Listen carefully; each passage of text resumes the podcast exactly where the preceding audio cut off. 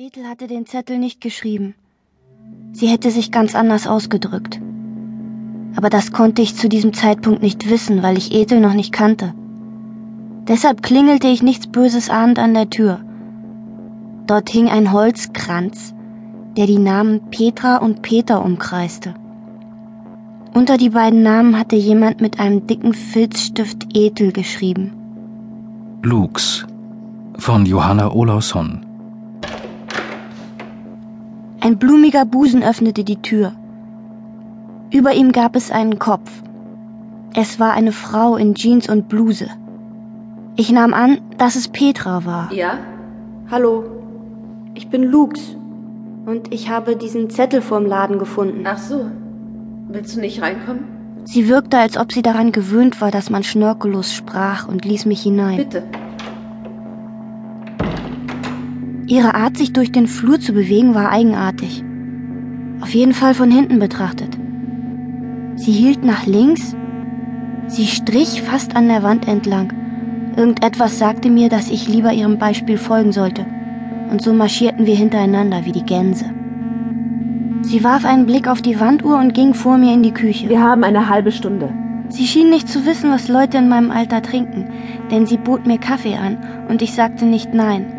Und während wir Filterkaffee in kleinen Glühweintassen tranken, erzählte sie mir die Geschichte, wie Ethel anfing zu sprechen. Als Baby hat sie ganz normal geschrien. Ganz normal.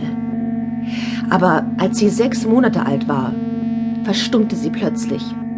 Ohne Grund. Es war unerklärlich. Drei lange Jahre hat sie keinen Ton von sich gegeben. Dann an einem Tag. Es war hier in der Küche. Sie saß da in ihrem Kinderstuhl. Peter saß da. Ich habe mir die Preise angeguckt.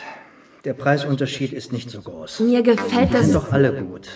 Hauptsache er lernt. Hast du noch andere Vorlieben, außer dass er schnell lernen soll?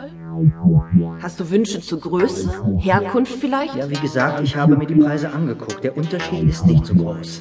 Kein Wunder, dass man so ist, wie man ist. Pfui.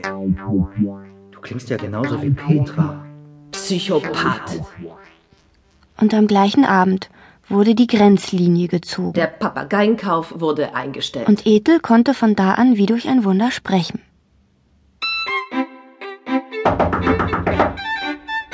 Ethel, Schätzchen, mach bitte auf. Die Babysitterin ist da.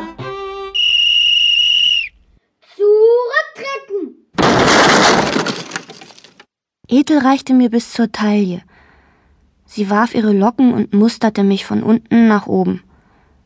Ich rührte mich nicht.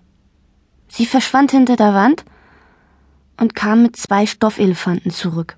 Welchen würdest du nehmen? Es war ein Test. Ich wusste nicht, auf was es hinauslief, aber ich war sicher, dass es ein Test war. Sie hielt mir die Stoffelefanten an die Ohren, einen in jeder Hand. Der eine war rot, der andere grün. Ich muss euch dann alleine lassen. Ja? Die Uhr im Flur zeigte 18.05 Uhr. In der Küche räusperte sich ein Mann. Es roch nach Speck und braunen Bohnen. Ethel hatte sich nicht einen Millimeter bewegt. Na, welches Elefantchen würdest du nehmen? Mein Herz klopfte.